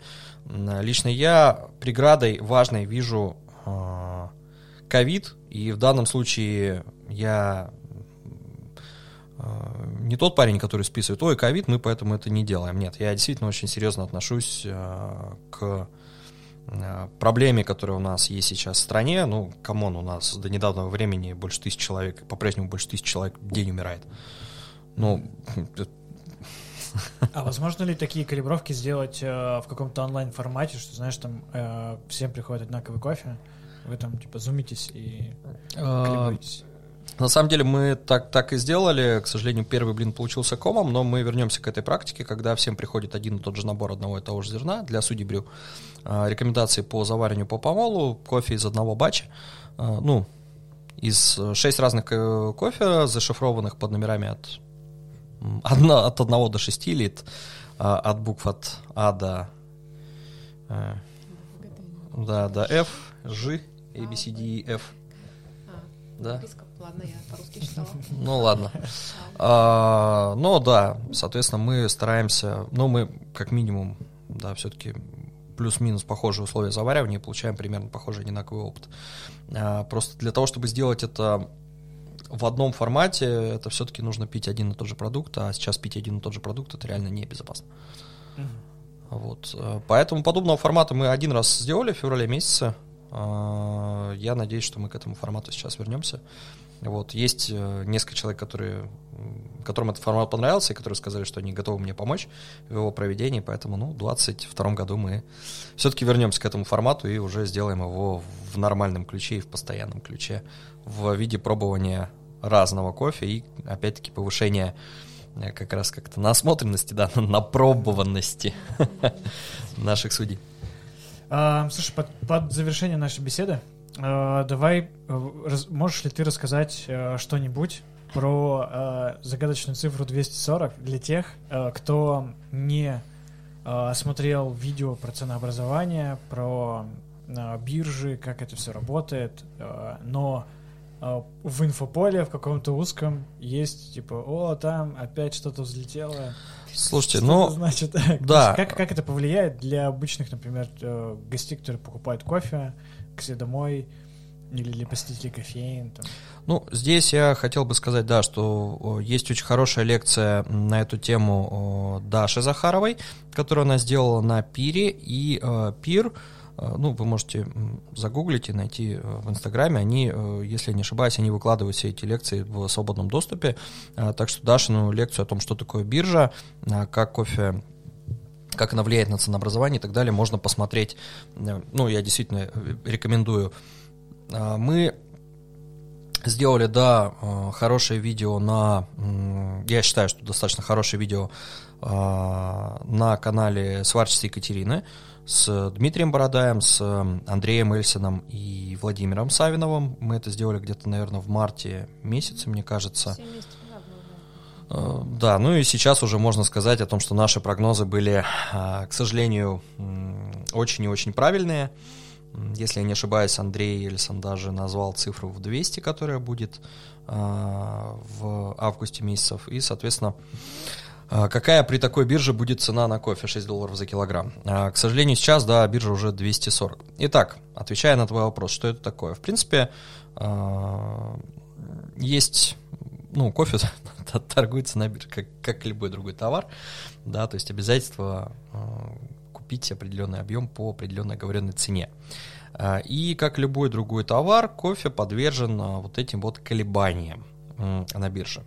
И очень долгое время, наверное, так, ну, сейчас у меня нету графика перед глазами, но, наверное, года с 2016-2017 мы были в,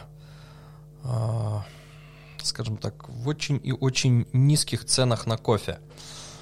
А, И, например, последние два года кофе на бирже стоил меньше 100 центов за фунт. Ну, вот твой вопрос, что такое 240? 240 это центов за фунт кофе. То есть, чтобы перевести фунты на килограммы, э, нужно умножить на 2,2046. Чтобы вот получить 1 килограмм, нужно 2 целых... Так, сейчас будет тяжело. 2000, э, 2046 десятитысячных, правильно сказать, да, наверное? Вот. э, э, Частей, ну, чтобы перевести, да, фунт в килограмм. А, Очень долгое время, ну, два года, в принципе, наверное, долгое время, даже три, э, кофе был для многих стран э, ниже себестоимости производства. И если говорить о компании Олом, у нас есть э, направление бизнеса, мы большие фермеры в том числе, да, то есть эм, мы не только продавцы кофе, мы очень супер вертикально интегрированная кофейная компания, которая производит кофе. То есть мы владеем по, Марксу, да, люблю классиков, э, средствами производства, заводами, проходами, ну, то есть логистикой, заводами предэкспортной обработки, но в том числе мы владеем и плантациями. А, И некоторые наши плантации, если рассматривать их отдельно а, от общего направления, скажем, бизнеса, как отдельная составная часть бизнеса, они были неприбыльными, А, потому что цены на мировой бирже на кофе были чуть ниже себестоимости производства. И, естественно, ну, кофе, как и любой другой продукт, как та же самая нефть, а, он, его цена может очень меняться и, в принципе, подвержена глобальному а, базовому закону, закону спроса-предложения, да, и балансу этого спроса и предложения. Соответственно, когда предложение, то есть производство кофе превышает его спрос, э, естественно, цены будут достаточно низкие. Но если смотреть на биржу на рынке, на цену на рынке, то так же, как на нефть, есть э, периоды, один период сменяет другой, и перенасыщение рынка приводит к сокращению запасов, к уходу игроков, э, части игроков с рынка, части компаний, э, что приводит к сокращению в итоге предложения. Сокращение предложения при растущем спросе да, приводит к росту цен, к приходу новых игроков на этот рынок, насыщение рынку, затем небольшому кризису производства, ну, все достаточно просто. Вот. И сейчас мы, к сожалению, вступили в период, когда э, наступает высокий уровень цен на кофе, связанный с э, сформировавшимся дисбалансом в производстве и потреблении кофе. То есть сейчас спрос превышает предложение. Ну, на текущий момент большинство аналитиков сходится на цифре в 10 миллионов мешков, что достаточно существенно. И, э, скажем так, ну, проблема, да, не проблема в том, что, ну, наверное, проблема в том, что в, данном, в данный момент реальная экономика э, сталкивается с бумажной, или точнее бумажная экономика, да, сталкивается с реальной, Э, кофе физи- это сельскохозяйственный продукт, который нужно физически вырастить, и на производство которого требуется очень большое количество времени. Когда мы говорим очень большое количество времени, с момента, как мы посадили кофейное дерево, и до момента, как оно дало урожай, пройдет минимум 2, а то, или 3, а то и 3 года. То есть для того, чтобы не получится сказать горшочек вари и Бразилия резко произвела дополнительно 5 миллионов мешков, и Колумбия произвела дополнительно сколько-то миллионов мешков. Это на самом деле тема для отдельного разговора, и можно будет ее затем отдельно этот разговор произвести, что а, проблема низких цен и проблема вообще существования а, людей вот в странах, производящих кофе, а, она достаточно существенна. Я давно говорил и ну, люблю говорить об этом, да, что если мы посмотрим на средний возраст фермера, а, который выращивает зерно, например, в Центральной Америке, в условной, ну даже не условной, взять Мексики, а в 2018 году, когда я проходил обучение на Q-инструктора, мы говорили о том, что средний возраст, по-моему, на тот момент был около 67 э, лет. О чем это говорит? О том, что его дети, они не идут в эту профессию, потому что зачем им заморачиваться и заниматься выращиванием продукта, который не, прино... который не маржинальный, который не приносит э, денег. Да, и, соответственно, они э, едут в город, да, на какие-то производства. Э, мы же живем в постиндустриальной экономике даже зачастую, да, и это могут быть даже и не производство, это производство каких-то услуг, а не товаров. А, и, ну, к чему это приводит? К тому, что фермер, ну, вот он еще два года по, может пообрабатывать свой надел в 5 гектаров свою ферму. А затем, зачем ему этим ну, заниматься? Он оставит себе гектар, где будет, если мы говорим про Мексику, да, выращивать а, сахарный тростник, из которого будет гнать кашасу, или он будет выращивать э, голубую агаву, из которой будет э, делать текилу. А, там у него будут бегать курочки, там, не знаю, кукуруза вот его, маис растет, да, и в принципе у него все классно, вот у него есть э, авокадо, из которого он будет делать свой гуакамоле, кушать вместе с э, такос и, и все и все замечательно, да, и курить сигару, глядя на закат вместе со своей э, какой-нибудь э, молодой женой. Да, да, да, да. Ну, может быть, не очень молодой. Вот. И э, как бы эта проблема, она была и она остается достаточно прослеживаемой. А, то есть, еще раз повторюсь, да, мы об этом говорили в 2018 еще году, да, сейчас заканчивается 2021 год. А, мы много раз слышали про то, что вот там платить кофе фермеру, платить за кофе фермеру больше. Ну вот настал тот самый момент, когда сейчас все будут платить за кофе очень сильно больше.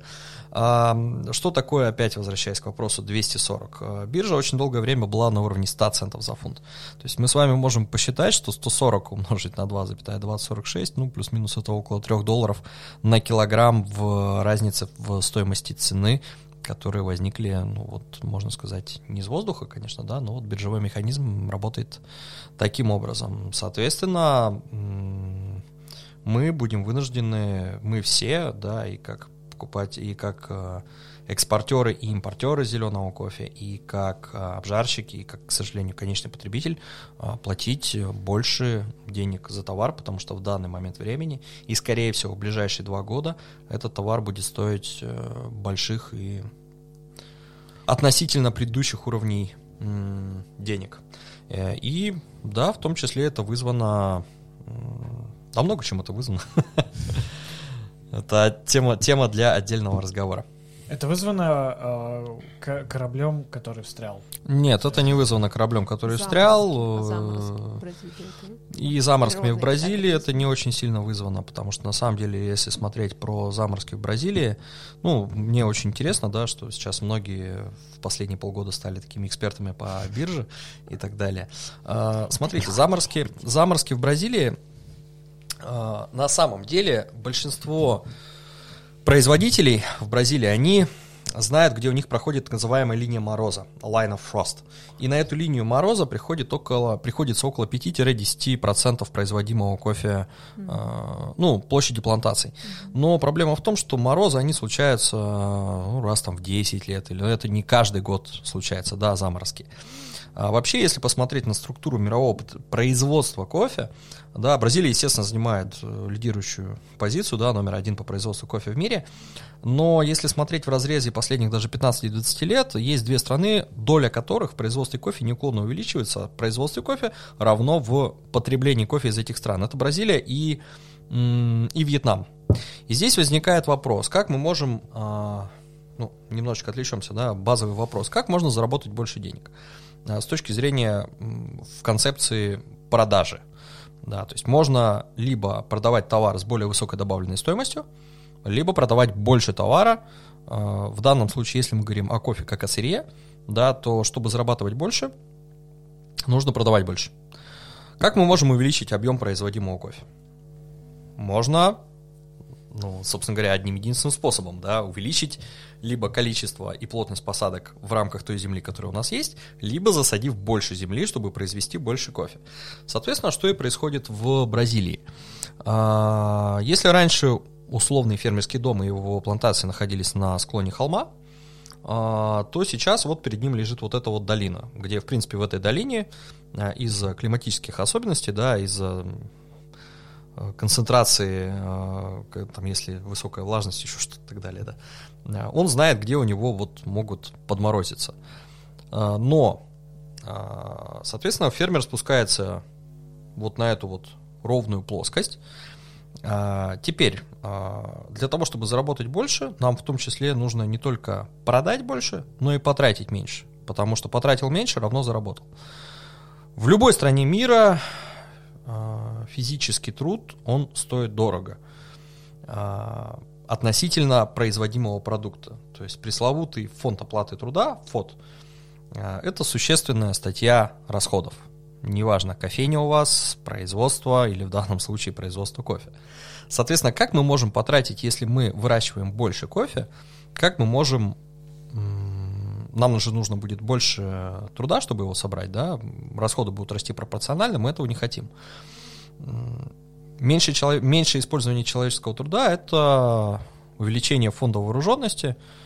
Банально, если говорить простым языком, нужно купить трактор, вот эту машинку в виде буквы «П», которая будет ехать и собирать в Бразилии кофе с вот этого прямого ряда, да. А, трактор не заедет в гору, трактор не заедет на склон, нам для эффективности использования этого оборудования необходимо, чтобы это была ровная гладкая поверхность. Вот она, вот это вот пошло плато. Соответственно, раз мы произвели такую серьезную инвестицию да, в оборудование, в увеличение нашей фонда вооруженности, а, то нам необходимо эту, ну, нам необходимо эти деньги вернуть, да, возврат инвестиций сделать, и, соответственно, мы еще одна из причин, почему высаживаем и засаживаем больше площади э, кофе под зерно. Соответственно, бразильские фермеры, они четко знают, где у них вот это, возвращаясь к началу, да, они знают, где у них проходит линия мороза, и там высажен кофе. На, эту, на эти площади приходится примерно 5-10% их, их площадок. С другой стороны, э, нельзя говорить о том, что вот такие нехорошие фермеры захотели заработать э, больше денег, да. Э, увеличение площади посадок и увеличение производства кофе, оно еще обусловлено тем, что растет его потребление в мире. У нас банально становится больше, э, да, э, плюс э, меняются определенные привычки, то есть мы скажем о том, что за последние 10-15 лет, да, существенно выросло потребление кофе в Китае и во всем остальном. Опять-таки, больше людей стало пить кофе. И из пустоты этот кофе не возникнет, его нужно произвести. Вообще, в принципе, все в мире, да, подвержено базовому закону сохранения энергии. Вот. Соответственно, чтобы люди потребляли больше кофе, его должно больше выращиваться. А, и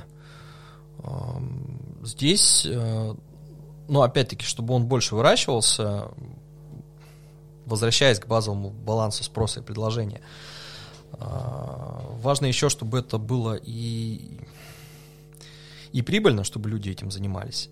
А, соответственно, бразильцы, вьетнамцы, да, у них немножечко другая, может быть, модель ценообразования, еще чего-то, они видят, что важно захватить, ну, здесь уже пошла макроэкономика и так далее, да, захватить там долю рынка и так далее, и так далее. Это, я говорю, отдельная тема к, к тема Мы к разговору. подкаста, мне кажется, можем да, договориться. Да, на, на, на, наверное, да. Но в итоге, да, что произошло? А, возвращаясь к Бразилии. А, вообще в Бразилии кофе, помимо всего прочего, не только в Бразилии, кофе это сезонный продукт, сезонный с точки зрения того, что э, не будет того, что из года в год урожай один и тот же. Мы собираем одинаковое количество мешков. Кофе это живой организм, дерево это живой организм. И та же самая Бразилия под, подвергнут, э, прослеживается четкая цикличность, так называемый on-cycle и off-cycle. А, год, когда много, год, когда немного урожая. То есть э, год густо, год пусто, да. А, и если говорить про on-cycle, то есть, поскольку это все прогнозируемо, да, один год э, мы собираем повышенный урожай, один год мы собираем пониженный урожай. А, последний on-cycle был в 2020 году. И, например, мы Коколом являясь крупнейшим производителем кофе, э, произвели около, в Бразилии, крупнейшим производителем кофе в Бразилии, крупнейшая частная кофейная компания, мы произвели 7 миллионов мешков.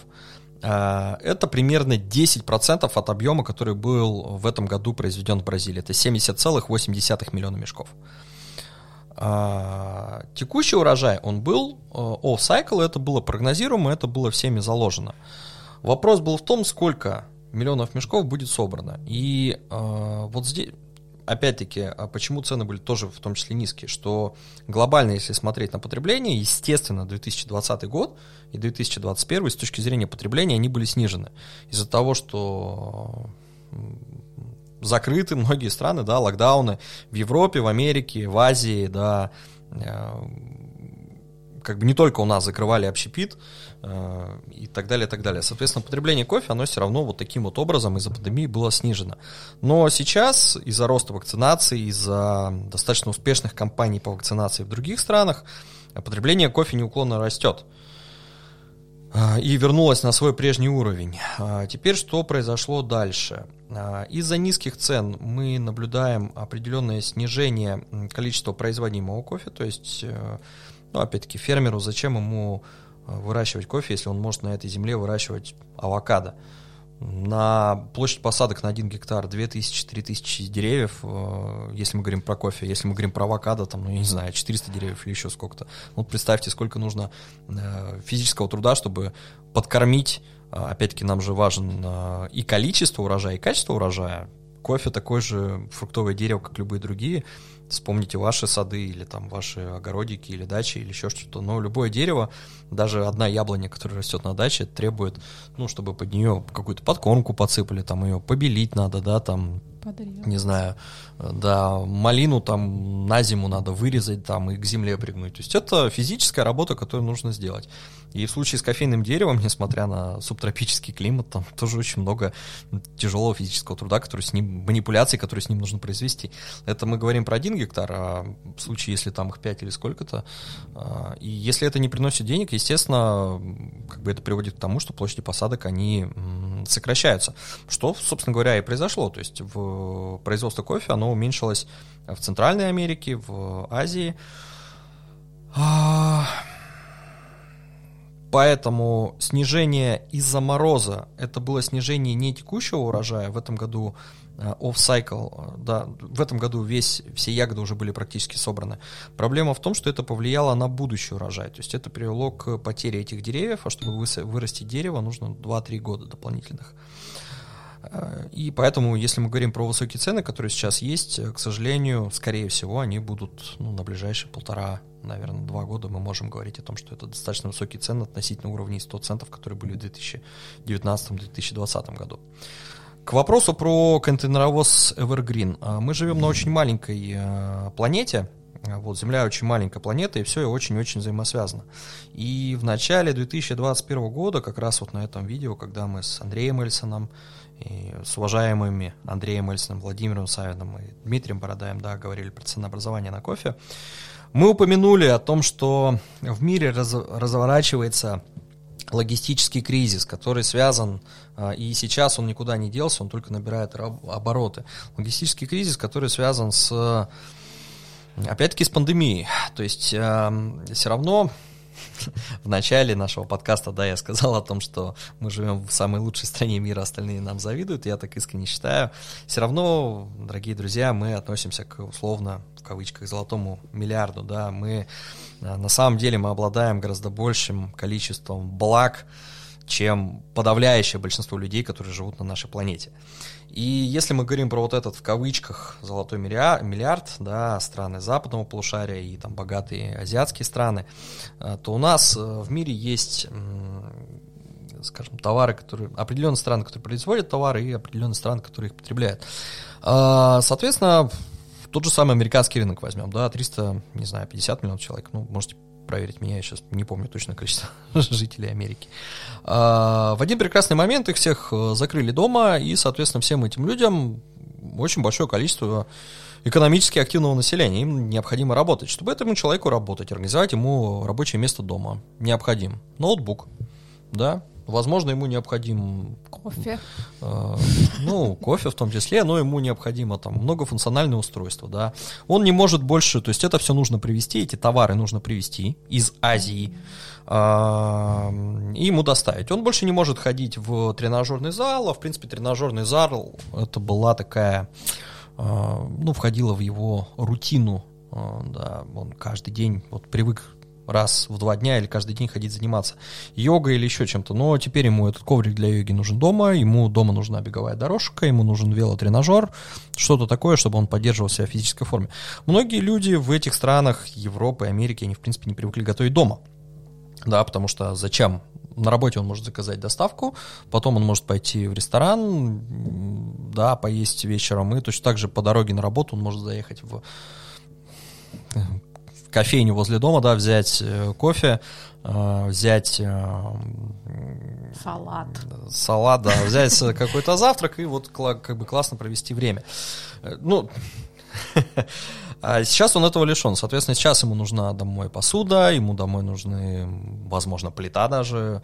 Да, ну, в общем, ему нужны товары народного потребления, которые вот, э, которых у него не было до этого прекрасного момента. И, соответственно, товары народного потребления, они во все эти страны поехали. А, но обратно товары с высокой добавленной стоимостью, они э, не возвращались, да, потому что производства закрылись. А, и в том числе мы не знаю, может быть, вы слышали про проблемы.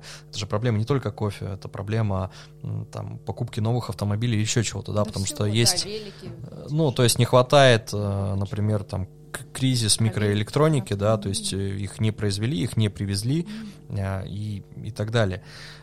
И вот этот вот то есть нормально функционирующей мировой экономике, да, мы перемещаем товары из точки А в точку Б, и затем из точки Б в точку А везем что-то обратно. А, я сейчас очень простым языком говорю. Там, да, отлично, все понятно. А, соответственно, в одном месте у нас скопилось определенное количество для перемещения нам необходима тара, да, оборотная тара. В данном случае это контейнеры для перевозки грузов. И в одном месте их скопилось много, в другом месте их мало, их нету, они не возвращаются. Плюс те компании, которые занимались производством этой тары, они точно так же были на какое-то время в локдауне или еще в чем-то, это их, ну, эм, контейнеров не было. На самом деле в интернете много ну, немного, но есть хорошие статьи на эту тему. Вот логистический кризис можете посмотреть, э, почитать.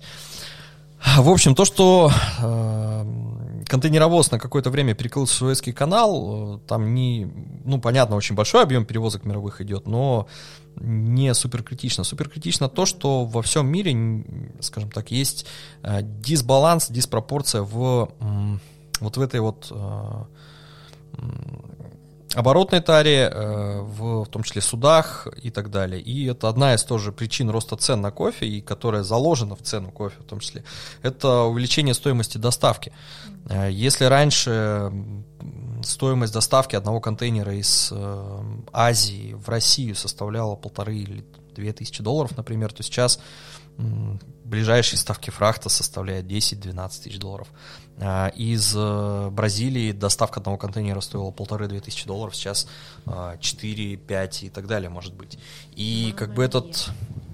Да, и э, проблема в том, что а, ну, дальше логистическая проблема накладывается на сезонные, в том числе, проблемы, да, что кофе это, урож... это сельскохозяйственный продукт, у сельскохозяйственного продукта есть урожайность. То есть есть период, когда он созрел, когда он обработался, когда он начинает отгружаться. Если мы говорим, например, про конкретно Бразилию, Бразилия это крупнейший поставщик в мире не только кофе, но и сахара. По-моему, на Бразилию приходится, я сейчас боюсь соврать, 50% поставок сахара, но можете проверить меня в гугле, эта информация есть, да.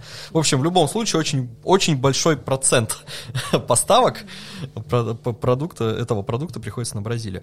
Это э, на Бразилию, если не ошибаюсь, приходится 80% поставок апельсинового сока в мире э, производства. Э, это, по-моему, порядка 30% поставок бобовых продуктов. Ну, то есть Бразилия это в том числе такая большая, как это у нас принято говорить, житница, да? Агространа, да, откуда очень много импортируется. И если мы говорим про кофе, это один из продуктов аграрного экспорта Бразилии. А, загруженность портов. Да, у нас единомоментно, начиная с в сентябре, э, начинает отгружаться урожай разных э, сельскохозяйственных культур, э, но э, узкое бутылочное горлышко, да, это количество и пропускная способность портов Бразилии. Mm-hmm. И, соответственно, у нас есть сезонные, скажем так, э, проблемы, которые они каждый год одни и те же, да, что в начале урожая из Бразилии достаточно, ну, тяжело вывести кофе, потому что все начинают отгружать все. Все начинают отгружать все, и все начинают отгружать в том числе кофе. Вот, и эм, сейчас проблема в том, что на вот эти, опять-таки, это подобная картина, в принципе, характерна не только для Бразилии, но и для других кофепроизводящих стран, потому что мы знаем, да, что они расположены в определенной климатической зоне, и это все приводит, э, ну, субтропики, там много что растет, там много что выращивается хорошего, что, в принципе, в мире потребляется. Поэтому вот, вот эти вот сезонные, скажем так, проблемы, на них наложился вот глобальный логистический кризис, да, и э, сейчас э, на самом деле, если обратить на вним, внимание на вот интервью, которые дают э, руководители Starbucks э, или Nestle, они говорят о том, что они э, законтрактованы на, ну, на, говоря простым языком, на достаточно низком уровне, да, то есть цены на их сырье, обязательства э, со стороны продавца да, и их покупателя, да, договоренность о цене, да, и цены на кофе у них достаточно хорошие относительно текущих уровней, но они говорят о том, что сейчас ключевым будет становиться фактор не э, уровня цены, на котором ты договорился, а физического наличия кофе и физические возможности его достать. И, в принципе, мы говорили об этом и в начале года, и сейчас я повторюсь, и ключевым таким моментом становится э, риск дефолтов, то есть неисполнение обязательств со стороны небольшого производителя или, может быть, даже среднего производителя относительно конечного покупателя. Это, например, нас как компания-импортера зеленого кофе или э, обжарщика, да, который у этого импортера этот кофе закритовал. Э, потому что вот сейчас уже один из э, буквально там месяц, два месяца назад, да, а, Колумбия объявила дефолт по обязательствам по одному миллиону мешков. Ну, то есть, переводя, говоря простым языком, они сказали, ой, ребят, вы знаете, а нету у нас этого кофе. Нету у нас одного миллиона мешков. И здесь тоже все, в принципе, достаточно просто, да, то есть э, э, там биржа при уровне 170 центов за фунт, э, да, и биржа при уровне 230 центов за фунт. 60 центов разницы на фунте это практически полтора-2 доллара на килограмме, да, в зависимости. И зачем фермер, ну, то есть с одной тонны фермер может заработать на полторы тысячи долларов больше в одном контейнере, это 30 тысяч долларов. И, ну, скажем так, риск и соблазн, соблазн, да, а, как бы заработать больше, он слишком велик. А, но здесь э, к вопросу того, чего стоит наше слово, да, и, скажем, те риски, которыми оперируют сейчас абсолютно все, в том числе большие крупные компании обжарщики, большие крупные компании импортеры. Ну, это если коротко отвечая, да, на вопрос про то, что такое, что такое 240, да. Очень коротко. Минут на 40, да. Как это где-то было в каком-то фильме. А, ну что ж, я предлагаю туда закругляться. Ну, я, вот. да, давайте. Ну, я думаю, только разогнался. Несколько тем поняли, да, меня тормозить всегда надо, я могу говорить много и... Э, интересно. Да, в любом случае, спасибо, что выделил время. Э, мы затронули несколько тем, э, на которые, возможно, слушатели не получат окончательного какого-то однозначного ответа, но, возможно, его и нет. Это однозначного ну, ответа. Темы, темы, глоб- темы широкие, глобальные, поэтому здесь нет какого-то однозначного решения, что будет вот так или будет вот так. Поэтому, да, спасибо большое, что позвали, но если формат макроэкономики будет немного интересен, то, я думаю, можно будет, да, немножечко продолжить. Расширить. Все, хорошо. Спасибо. Всем да, спасибо, пока. пока.